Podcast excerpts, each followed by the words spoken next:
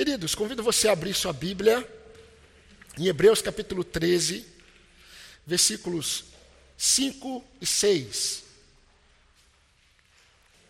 Hebreus 13, 5 e 6. Os irmãos têm percebido que neste momento da epístola, nós estamos nos deparando com exortações, sempre exortações. Mesmo quando a palavra, muitas vezes, é uma palavra é, claramente, nitidamente de consolo, o autor de Hebreus ele deixa claro que tudo que ele escreveu na Epístola aos Hebreus é uma exortação. Muitas vezes nós olhamos para a palavra exortação de uma forma pejorativa, quando na palavra de Deus a exortação tem a ver com trazer de volta ao caminho. E não necessariamente chamar atenção ou dar uma dura, mas tem o sentido de trazer as ovelhas que talvez estejam dispersas em seus passos de volta ao caminho do Senhor. E nós estamos observando, queridos, que no capítulo 13, os irmãos devem ler né, em suas casas, mais de uma vez, os irmãos vão perceber que nós estamos lidando com exortações muito práticas.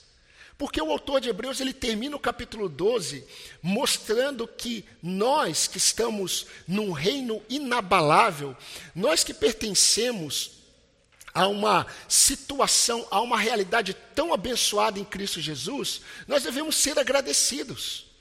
E nós devemos viver de modo agradável a Deus, com reverência e santo temor. É assim que ele termina o capítulo 12.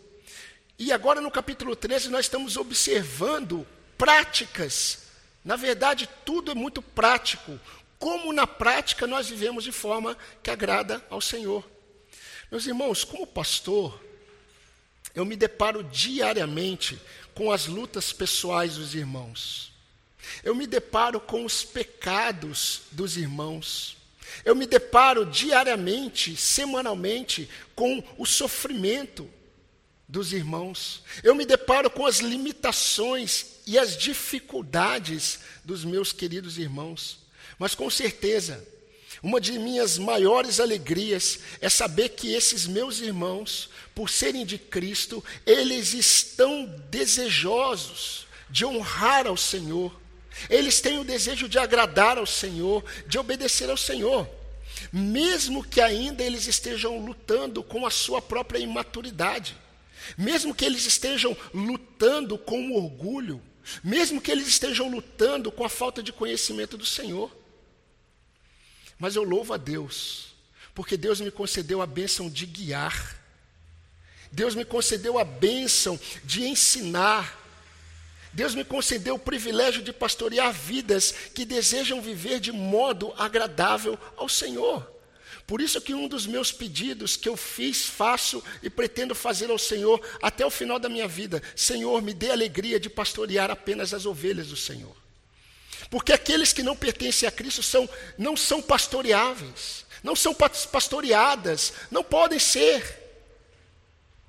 Não é possível pastorear uma ovelha, sendo que ela não é ovelha. E eu glorifico a Deus, porque Deus tem me dado a alegria de pastorear o povo dele. E queridos, as tristezas, as decepções, as frustrações que encontramos no meio da congregação dos santos são muitas vezes frutos dos nossos pecados, frutos dos pecados dos outros, mas há alegria, há renovo, há restauração, há esperança. E por que, que há tudo isso? Por causa de tão grande salvação. Tão grande salvação que o autor de Hebreus ele mostra que nós devemos nos apegar. E nessa tão grande salvação, nós temos experimentado da bondade do Senhor. E queridos, preste atenção, porque nós não apenas experimentamos tão grande salvação, nós estamos sendo aperfeiçoados por tão grande salvação. E apesar de ser uma exortação, o autor de Hebreus, ele tem essa expectativa. Acompanhe comigo o que ele diz no final da epístola, no versículo 20 e 21 do capítulo 13. Ora, o Deus de paz, que tornou a trazer dentre os mortos o nosso Senhor Jesus, o grande pastor das ovelhas, pelo sangue da eterna aliança, aperfeiçoe vocês em todo o bem, para que possam fazer a vontade dele. Que ele opere em nós o que é agradável diante dele, por meio de Jesus Cristo, a quem seja glória para todos sempre. Amém. Aqui nós temos a chamada doxologia do autor de Hebreus. Mas preste atenção, porque no capítulo 12, versículo 28, ele diz que nós devemos viver de modo agradável ao Senhor. Mas a expectativa dele, queridos, não está na capacidade dos crentes de viverem de modo agradável ao Senhor. A expectativa dele está no Senhor. Por isso que no final ele diz que ele opera em nós o que é agradável diante dele. Ao mesmo tempo que ele diz, olha, vivam de modo agradável ao Senhor com reverência e santo temor. No final ele diz assim, que ele opere o que é agradável diante dele. Que ele, por causa da eterna aliança, aperfeiçoe vocês em todo bem para que vocês possam fazer a vontade dele. Tudo tem a ver com o agir, com o agir do Senhor. E queridos, mesmo tendo essa expectativa, mesmo expondo essa expectativa do Senhor em santificar o seu povo, o seu rebanho, ele continua dando exortações. Porque existe a nossa responsabilidade em buscarmos viver de modo agradável ao Senhor. E eu quero, nesse quinto sermão que nós estamos observando, e vamos observar hoje, em Hebreus capítulo 13, eu quero observar mais um ensinamento, mais uma exortação que o autor bíblico nos dá sobre o viver de modo agradável ao Senhor. E até agora, queridos, nós vimos que viver de modo agradável ao Senhor não tem a ver apenas com a forma que nós tratamos os nossos irmãos, que ele vai falar no versículo 1 do capítulo 13. Nós vivemos de modo agradável ao Senhor, não apenas na forma como nós enxergamos e na forma como nós santificamos o matrimônio. Nós também vivemos de modo agradável ao Senhor, e é a lição de hoje. Nós vivemos de modo agradável ao Senhor na forma como lidamos com os recursos que temos e desejamos. Eu vou repetir. Nós vivemos de modo agradável ao Senhor na forma como lidamos com os recursos que temos e desejamos. Olha o que diz o versículo 5 e 6. São os textos que nós vamos observar hoje. Diz assim: Que a vida de vocês seja isenta de avareza.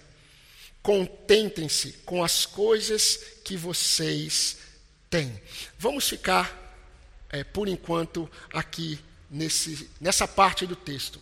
Irmãos, é interessante quando nós percebemos, quando nós olhamos para a palavra de Deus, e nós conseguimos notar que o nosso Senhor, Ele não apenas deseja que estejamos com o coração no lugar, em relação aos recursos que Ele nos dá.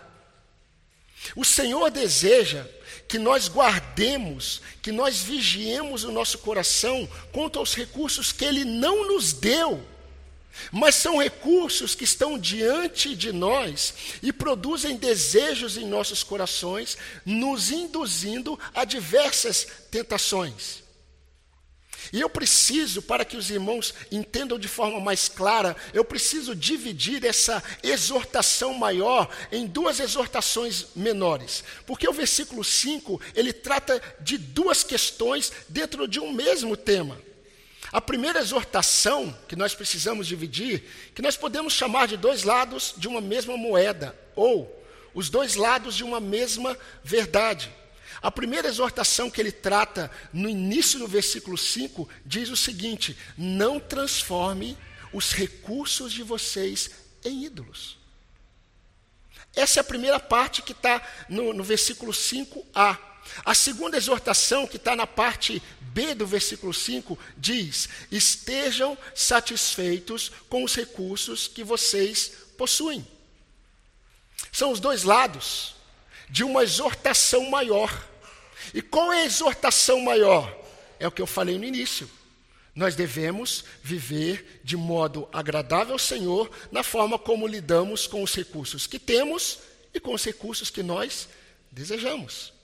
Queridos, vamos, em primeiro lugar, para ser um pouco mais didático, observar a primeira exortação. Nós não vamos conseguir enxergar a exortação maior se nós não enxergarmos essa, essas exortações que estão presentes apenas no versículo 5, e o versículo 6 vai apenas nos dar o antídoto. O versículo 6 é o antídoto para que não caiamos no pecado presente no versículo 5. E vamos observar a primeira exortação. E a primeira exortação é essa: não transformem os recursos em ídolos. Que a vida de vocês seja isenta de avareza. Outra versão, que a vossa vida seja sem avareza. A NVI traduz assim: conservem-se livre do amor ao dinheiro. Agora, por que, que a exortação eu coloquei como o, o, uma frase, uma afirmação, e eu tratei, eu trouxe a figura de ídolo? Não transformem os recursos de vocês em ídolos. O que tem a ver o amor ao dinheiro? O que tem a ver o amor aos recursos com ídolo, com adoração? Tem tudo a ver. Quando nós olhamos para as escrituras de Gênesis e Apocalipse, nós vamos perceber essa verdade. Normalmente, meus irmãos, nós vamos enxergar na Bíblia o Senhor tratando certos pecados como idolatria. E a avareza, o amor ao dinheiro, o apego aos recursos deste mundo está relacionado diretamente à idolatria. Por quê? Porque rouba a adoração a Deus. Paulo, quando escreveu aos Colossenses, no capítulo 3, versículo 5, olha o que ele disse. Portanto, façam morrer tudo que, tudo que pertence à natureza terrena: imoralidade sexual, impureza, paixões, maus desejos e a avareza, que é a idolatria. E o amor aos recursos, que é a idolatria. E o desejo por mais, que é a idolatria. Meus irmãos, eis aqui um tema que é de extrema importância para nós por um motivo principal. Nós não damos normalmente a devida atenção para aquilo que nós gostamos. Nós não damos e nós não percebemos muitas vezes a presença de um possível ato de rebeldia em algo que nós gostamos, em algo que nos agrada. Por exemplo, Muitas vezes nós não percebemos a presença da idolatria na comida, no entretenimento, no dinheiro, nos recursos que Deus nos dá. Mas a forma como nós olhamos para os recursos deste mundo evidenciam o quanto de nossa fidelidade ao Senhor está dividida. Queridos, desde Gênesis, como eu disse, até Apocalipse, vocês encontrarão Deus exortando o seu povo quanto ao perigo para a inclinação do amor aos recursos. E eu trato a questão de dinheiro como recursos, porque no período do Antigo Testamento, principalmente no início de todas as coisas, não era o dinheiro, espécie que era utilizado, mas os recursos, as colheitas. Mas tudo aquilo que é utilizado na história da humanidade como base de troca e nós é, colocamos valor a isso, isso rouba do coração do homem a atenção devida e a glória devida a Deus. Meus irmãos, a imoralidade, ela é apenas a realidade de um dos maiores deuses adorados pelo homem desde o início. Existem dois deuses que a humanidade adora e eu posso chamar de dois deuses maiores, que todos os homens adoram desde o início. Não tenha dúvidas que seja o sexo e o dinheiro. Por isso que a Bíblia é tão enfática quando ela trata da questão da imoralidade sexual. E ele é tão clara quando trata na questão e no perigo da avareza. E meus irmãos, assim como a imoralidade que vimos domingo, no domingo passado, rouba a glória de Deus do corpo. O dinheiro, o amor ao dinheiro, rouba a glória de Deus. Preste atenção na sua dedicação, no tempo investido e na satisfação almejada. Rouba a glória de Deus. E muitos de nós, nós não nos atentamos ao risco de colocarmos o nosso coração nos recursos que nós temos, queridos. Nós não percebemos muitas vezes que nós colocamos o nosso coração em recursos que nós desejamos, sendo que um dos maiores deuses presentes no nosso contexto, no nosso mundo, é exatamente o dinheiro, os recursos deste mundo. E eu quero ser mais claro com você, porque Jesus Cristo sempre foi. Lucas registrou um momento em seu evangelho em que Jesus ele chama os seus discípulos no particular. E olha o que Jesus disse para eles. Lucas 12, 15. E Jesus lhes disse: Tenham cuidado e não se deixem dominar por qualquer tipo de avareza, porque a vida de uma pessoa não consiste na abundância dos bens que ela tem. Mateus, em seu evangelho, registra um outro momento, em que Jesus dá uma outra exortação sobre o mesmo tema. Em Mateus 6,24, Mateus relatou: Jesus disse: Ninguém pode servir a dois senhores porque ou irá odiar um e amar a outro, ou irá se dedicar a um e desprezar o outro. Vocês não podem servir a Deus e as riquezas. E não é interessante que Paulo, em sua última epístola, antes de morrer, o último registro que Paulo deixa, Paulo ele vai falar duas vezes. Paulo ele vai fazer uma exortação muito direta para Timóteo. Tanto na primeira epístola como na segunda epístola. Tanto na primeira carta a Timóteo, quanto na segunda carta a Timóteo, Paulo vai falar diretamente para Timóteo e Paulo vai exortar Timóteo para que Timóteo exortasse a igreja sobre essa questão. E é interessante porque no capítulo 3 do, da sua segunda carta, 2 Timóteo 3,2, Paulo vai dizer que nos últimos dias os tempos serão difíceis. Os tempos serão terríveis. E ele vai deixar claro por que os tempos serão difíceis. Porque o amor dos homens estará distorcido. E ele começa assim: porque os homens serão egoístas. E o que é o egoísta? O egoísta é amante de si mesmo. Os homens serão avarentos. E o que é a avareza? Amor ao dinheiro. Por causa dessas coisas, e ele vai relatar outros pecados. Por causa dessas coisas, os tempos serão difíceis. Meus irmãos, o amor ao dinheiro, ele é um ladrão de adoração, ele é um, um ladrão do coração, mas ele é um ladrão tão furtivo, tão sutil e tão perigoso a fé verdadeira, que Paulo vai deixar claro para o coração de um pastor, Timóteo que foi chamado para escolher outros pastores para a igreja. Paulo vai dizer o seguinte, e eu gostaria que você abrisse a sua Bíblia, em 1 Timóteo capítulo 6. Eu gostaria que você me acompanhasse. 1 Timóteo 6, 6 a 10.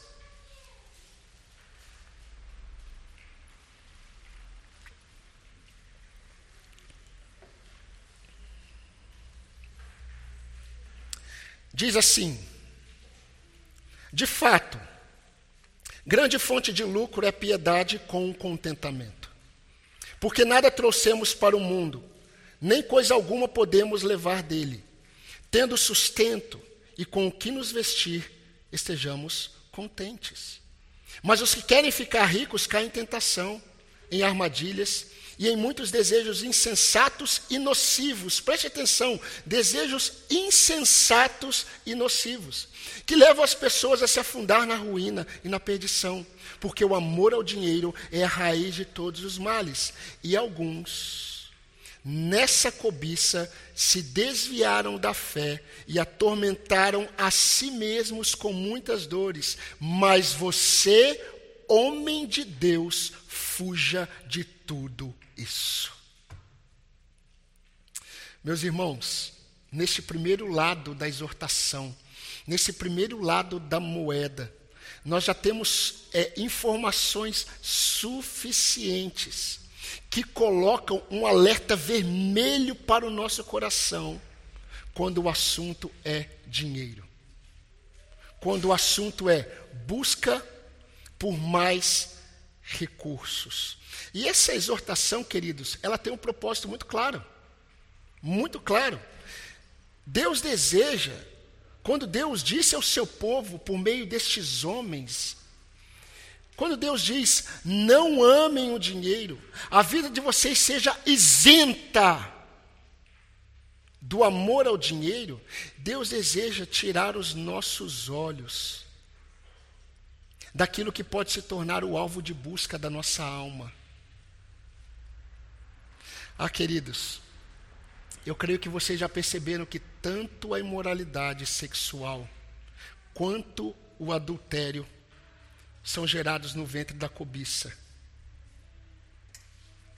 Mas o ventre da cobiça gera outros filhos. E também gera o amor ao dinheiro.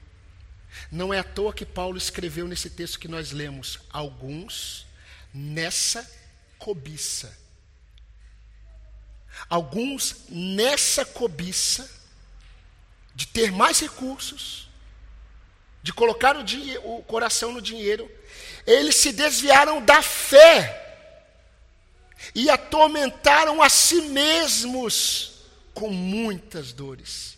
Meus irmãos, o mundo que nós vivemos, ele é competitivo. Ele é meritocrático. Tudo tem a ver com mérito. Se você faz, você recebe. Se você faz e busca fazer mais, se você tem mais, mais curso, se você tem mais diplomas em seu currículo, provavelmente mais você será reconhecido. Essa é a lógica. Mas, meus irmãos, esse modo de ver a vida tem pressionado as nossas crianças, tem pressionado os nossos jovens a obterem coisas cada vez mais coisas, e detalhe, cada vez mais cedo, para que eles estejam satisfeitos com as coisas que têm. Em outras palavras, o que vai trazer satisfação para você é o que você possui. Lute por isso. Lute para possuir. Lute para ter, porque nisso estará a sua satisfação. E isso é pesado. Isso é uma onda muito grande.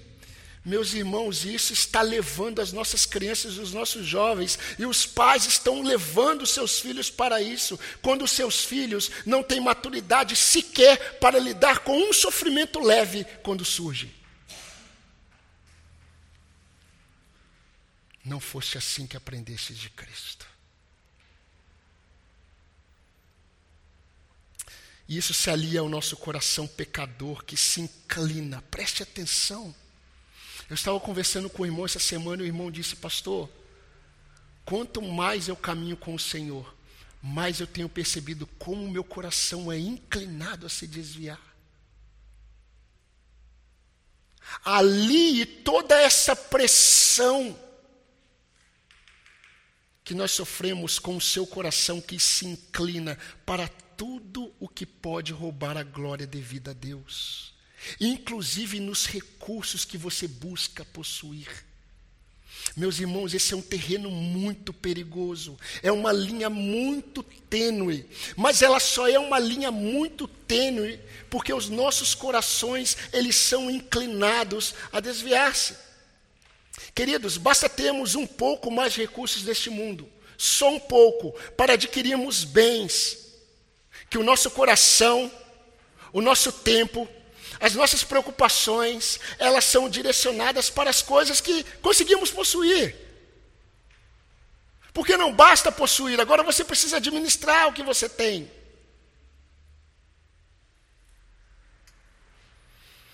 Lucas escreveu, para mim, uma das parábolas e uma das palavras mais sérias e duras que Jesus deixou.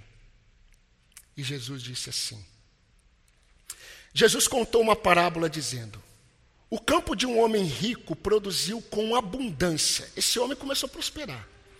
Então ele começou a pensar: O que eu farei? Pois eu não tenho onde armazenar a minha colheita. Se fosse hoje em dia, é só acessar o YouTube que ia ter um monte de investidores dizendo que ele poderia fazer. Até que eu disse: Já sei. Destruirei os meus celeiros, que são pequenos, e vou construir outros maiores. Vou armazenar todo o meu produto e todos os meus bens, e aí eu vou dizer a minha alma. É o que muitos coaches da área financeira estão dizendo aí. Você tem em depósito muitos bens para muitos anos. Descanse, coma, beba e aproveite a vida. Mas Deus lhe disse: louco, esta noite lhe pedirão a sua alma. O que você tem preparado será para quem? Assim é o que ajunta tesouros para si mesmo, mas não é rico para com Deus. Lucas 12, 16 a 21. Paulo, ele disse a Timóteo, para Timóteo exortar aos crentes mais abastados da igreja de Éfeso. E agora essa palavra é direta para você que é mais abastado. Né? Os irmãos ricos da IBA. Não tem ninguém, pastor. Ah, talvez você seja. Amém, irmão? Quero ver quem vai dizer amém agora, né? Mas preste atenção como Paulo fala para Timóteo exortar os crentes, os homens ricos da igreja. Exorta os ricos, que eles não sejam orgulhosos, que eles não depositem a esperança na instabilidade do que eles têm, mas em Deus, que tudo nos proporciona ricamente para o nosso prazer que eles praticam bem, sejam ricos de boas obras, generosos em dar e prontos a repartir, que eles acumulem para si mesmos tesouros, mas um sólido fundamento para o futuro, a fim de se apoderarem da verdadeira vida. 1 Timóteo 6, 17 a 19. Queridos, não são poucas as histórias de pessoas que passam a ganhar muito e se perdem completamente. E de outras que ficam desesperadas quando perdem seus recursos. E o desespero delas revela onde o coração estava fundamentado nos seus recursos. Charles Spurgeon, ele pregando para a congregação, ele falou aos homens. 1850 e eu ouvi ele falando isso para os homens da igreja. Eu falei assim: também vou falar para os homens da minha igreja. Né? Eu creio que é muito né, propício. Então eu vou usar na íntegra a pregação de domingo de manhã de Charles Spurgeon. E ele disse assim: Homens de nossa época, parecem que vocês engoliram a sanguessuga que possui duas filhas chamadas Dai-me, dai-me, mais, mais. serve para nós. Serve para nós. Porque os homens de nossa época também engoliram a sanguessuga que tem duas filhas que só pedem mais, mais. Dá, dá. Queridos, nós devemos ter muito cuidado com o nosso coração, para não cobiçarmos as riquezas deste mundo, para que nós não percamos o desejo de honrar a Deus, porque nós vamos começar a querer honrar as coisas que nós possuímos. E, meus queridos, podem ser muitas as motivações que nos levam a desejarmos ter mais e buscar mais. Por exemplo, mais conforto, mais possibilidade de crescimento profissional, mais ostentação, ou, infelizmente, a insatisfação insaciável. Eu acho muito interessante porque homem, eu não sei todos, né? Alguns não, alguns gostam de helicóptero, avião. Eu não eu, eu acho carro bonito, né? Alguns carros assim me chamam a atenção, são bonitos, né? Mas eu passei dessa fase de, de, de querer ter, né? É, ainda mais certos tipos de carro. Mas é interessante porque às vezes eu vejo pessoas que possuem coisas que ninguém tem, mas não dura um mês. A alegria por aquele brinquedo, ela tem necessidade de outro. Agora, igual as pessoas que têm uma, duas, três, quatro, cinco faculdades, vai para pós-graduação, doutorado e quer mais, quer mais, quer mais. O que está acontecendo? Não há satisfação. E eu vou fazer mais um curso, mais um diploma, para se eu consigo ter um pouco mais de satisfação. O nosso coração ele é sempre insatisfeito. Por isso que a imoralidade sexual está conduzindo a nossa nação e o mundo para o caos. Meus irmãos, a perseguição da igreja, ela vai vir pelo viés LGBT. Ela não vai vir, ela não vai vir pelo viés, olha, não fale de Jesus Cristo. Não fale isso. Porque a questão da imoralidade sexual é insaciável. E o fundo é o caos. A mesma coisa é o amor ao dinheiro. Meus irmãos, muito cuidado com as propostas. Sabe por quê? Porque todas essas coisas, mais conforto, mais possibilidade de crescimento profissional, mais ostentação. A questão é que todas essas coisas são motivações que nos prendem a esse mundo passageiro. Isso tira os olhos do nosso Senhor. Por isso, querido que está aqui, Pais, ensine os seus filhos. Muito cuidado com as propostas de algo a mais. Porque isso vai exigir do seu coração algo a mais. Isso vai exigir do seu coração dedicação total de tempo, de forças. Nós não podemos servir a dois senhores. A dois senhores, disse Jesus. Ou nós vamos honrar um e desonrar outro. Porque não tem como os dois. O dinheiro, meus irmãos, essa é uma frase antiga, mas é necessário repetir. O dinheiro, os recursos, os bens, eles são bons servos, mas são senhores implacáveis e roubadores de glórias a Deus. Tome cuidado, porque muitas vezes o que você busca como a mais tem como um título a glória de Deus, mas não tem a ver com Deus, porque tem tudo a ver com esse mundo.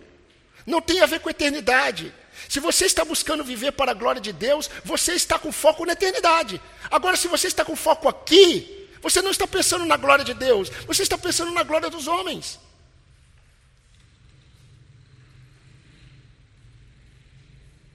Eu não estou bravo, irmãos. É que essa exortação, ela é uma exortação muito propícia e séria. Agora, como eu disse aos irmãos, essa primeira exortação é: não coloque o seu coração nos recursos que você tem. A segunda exortação, que está na parte B do versículo 5, é a proteção para isso. É a proteção para que isso não aconteça. É uma exortação que, na verdade, protege o nosso coração, guarda o nosso coração de não colocarmos o coração por mais, por mais, por mais. E qual é a segunda exortação? Estejam satisfeitos com os recursos que vocês possuem. Não é isso que está no versículo 5, na parte B? Contentem-se com o que vocês possuem. Meus irmãos, vocês já têm na mente de vocês a figura do profeta João Batista. João Batista, ele era um profeta assim como Elias. Na verdade, João Batista, ele tinha um ministério muito parecido com Elias. Ele não apenas se vestia como Elias, ele não apenas vivia nos desertos pregando, mas João Batista, ele era um profeta peculiar. Tanto é que as autoridades de Israel temiam João Batista, porque todo o povo reconhecia que João Batista era um profeta. E quando João Batista pregava o batismo do arrependimento, a pregação de João Batista era: arrependam-se, o machado está posto à raiz das árvores. Arrependam-se, arrependam-se. E aí, enquanto ele pregava, algumas pessoas se aproximavam. E se aproximaram alguns soldados romanos de João Batista. E os soldados falaram assim: O que nós devemos fazer, nós soldados? É muito interessante a resposta. João Batista respondeu: não sejam prepotentes. Não façam denúncias falsas. E contentem-se com o salário que vocês recebem.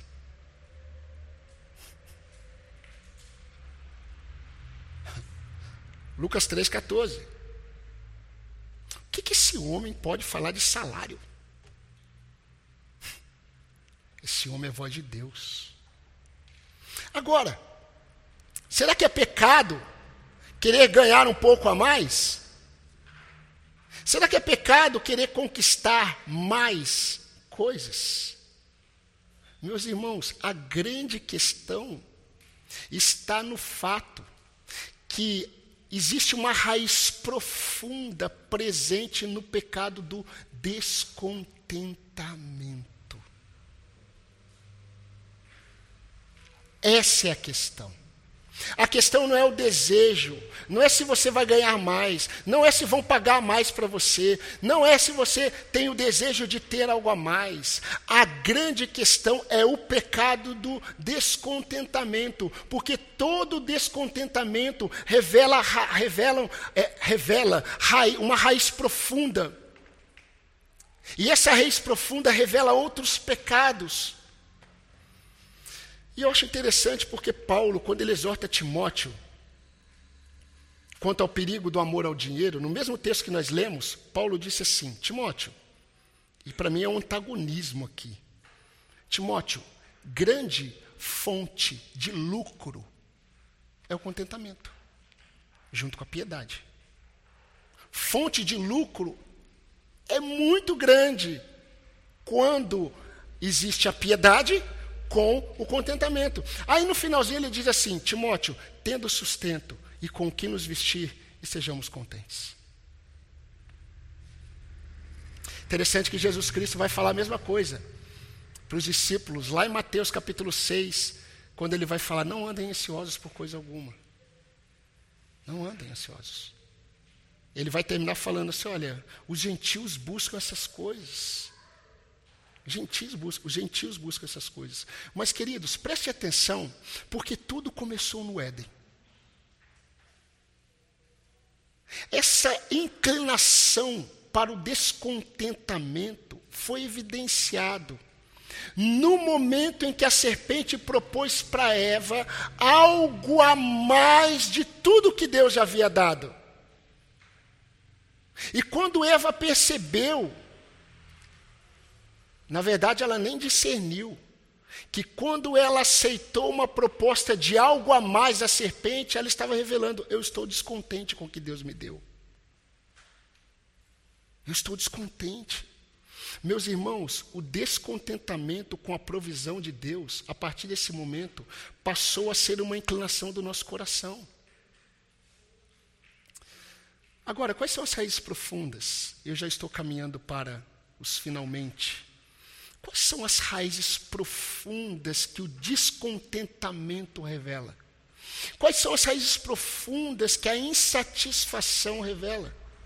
Dois pecados terríveis contra Deus. Primeiro, ingratidão. Segundo, incredulidade no cuidado de Deus. E aí não tem como nós não nos lembrarmos o descontentamento de Israel com o maná no deserto. Quando eles ficaram descontentes com o maná, com a provisão de Deus, o que, que eles fizeram? Eles olharam para os prazeres do tempo da escravidão. Agora, olha quão ofensivo isso era. Olha o que Deus fez para tirar o povo do Egito. E eles começam a falar: maná. A cebola do Egito.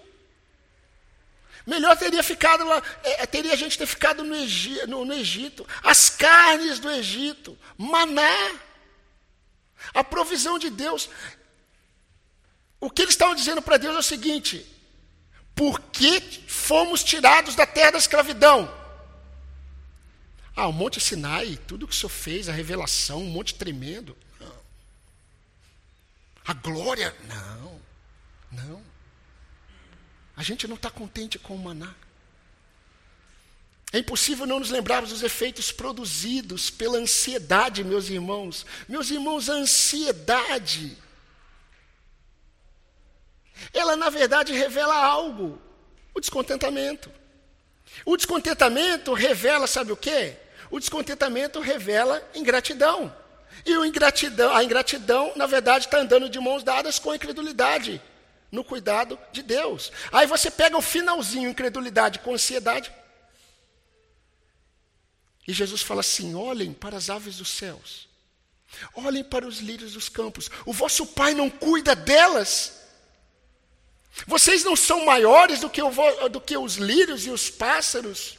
Homens de pouca fé, não andem ansiosos por coisa alguma, quanto ao vez o que há vez de comer e o que há vez de vestir. A mesma coisa que Paulo diz: tendo com que comer e tendo com que se vestir, estejamos contentes. Por quê? Porque o descontentamento revela ingratidão incredulidade no cuidado de Deus. Meus irmãos, eu digo mais.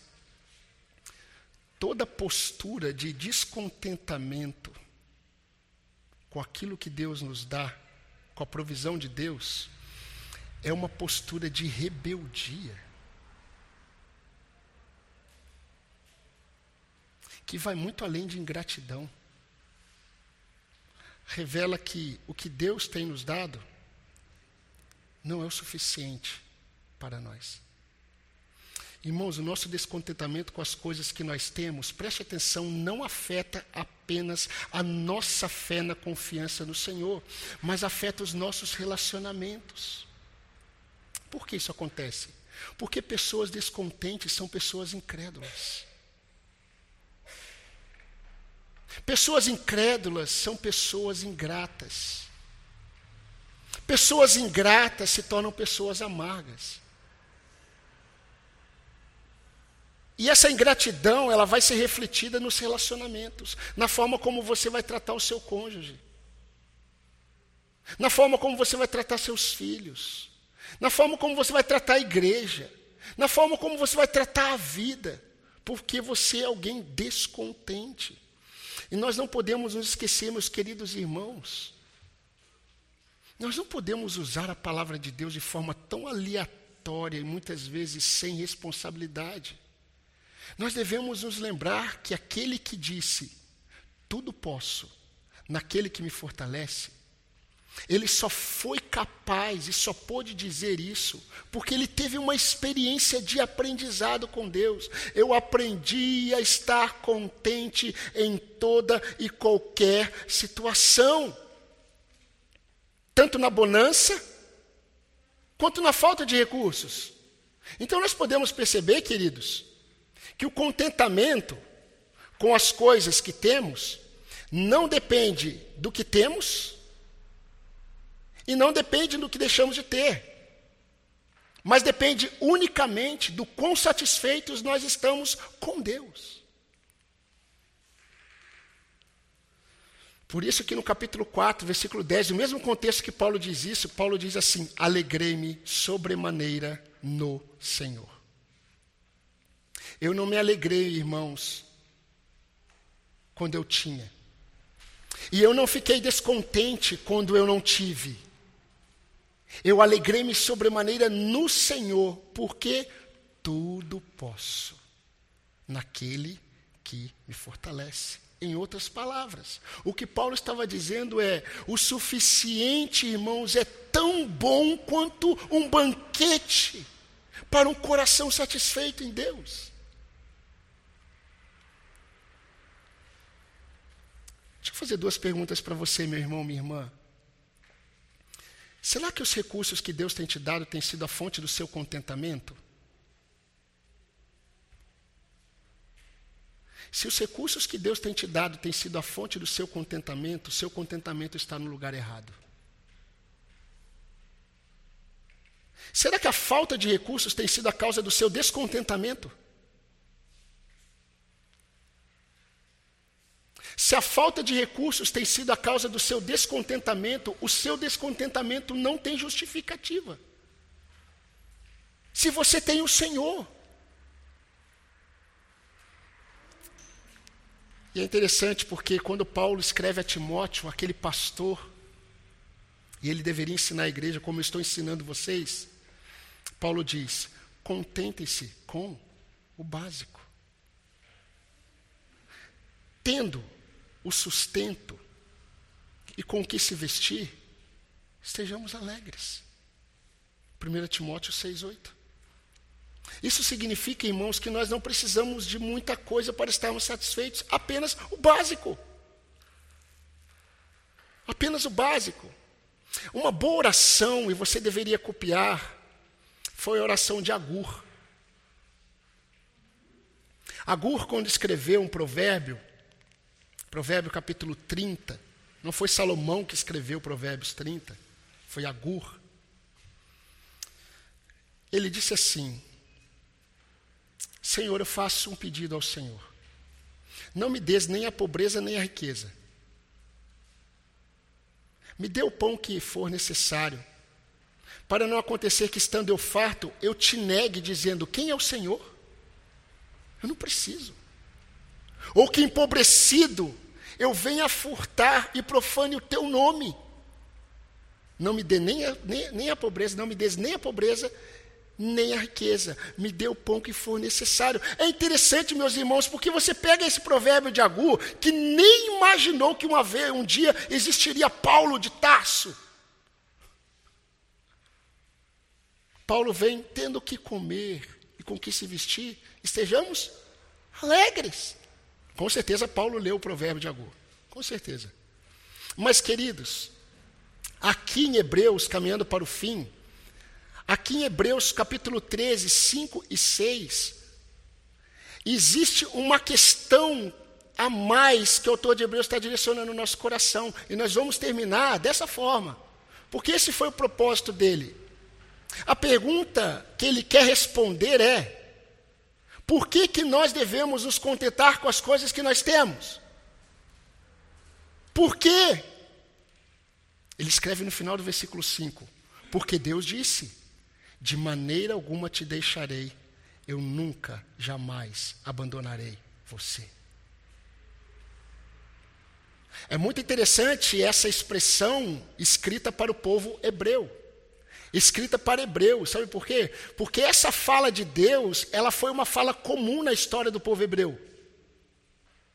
Por exemplo, Deus ele falou quase que isso na íntegra para Jacó, quando Jacó estava fugindo do seu irmão Esaú.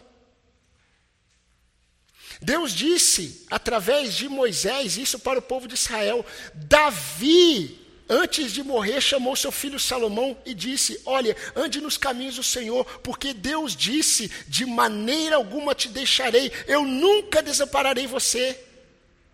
Mas eu não tenho dúvida que quando o autor de Hebreus escreveu isso, ele estava pensando em um momento. No momento em que Moisés, antes de morrer, ele chegou para aquela congregação de Israel que ia entrar na terra prometida e Moisés escreveu o seguinte: O Senhor vosso Deus vai com vocês, ele nunca vos deixará e nunca vos desamparará. O autor de Hebreus pegou na íntegra e trouxe à memória aos crentes hebreus essa verdade e disse assim: Sabe por que, que vocês têm que se contentar com o que vocês têm? para que o coração de vocês seja protegido, para que vocês não amem a avareza, não coloquem os seus corações nos recursos deste mundo. Contentem-se com o que vocês têm, por um motivo, qual é? Porque Deus disse: de maneira alguma eu vou deixar vocês, eu nunca vou desamparar vocês. O oposto do que produz o descontentamento. O descontentamento produz incredulidade, ingratidão. O contentamento produz, sabe o que? Confiança. Por isso que no versículo 6 ele chama esses irmãos a fazerem uma afirmação. Quase que uma afirmação solene. Queridos, diante dessa exortação, estejam atentos ao coração de vocês, não amem a avareza como? Contentem-se com o que vocês têm. Mas por quê? Porque Deus disse: Eu nunca vou desamparar, desamparar vocês, eu nunca vou abandonar vocês. Por isso vocês devem fazer uma afirmação. E qual é a afirmação? É o que está no versículo 6. Assim afirmemos com confiança: O Senhor é o meu auxílio, eu não temerei. O que é que alguém pode me fazer? Ele faz a citação do Salmo 118, verso 6. Querida igreja, tendo muito ou tendo pouco, que o nosso contentamento e esperança estejam somente no Senhor. Amém, irmãos? Amém.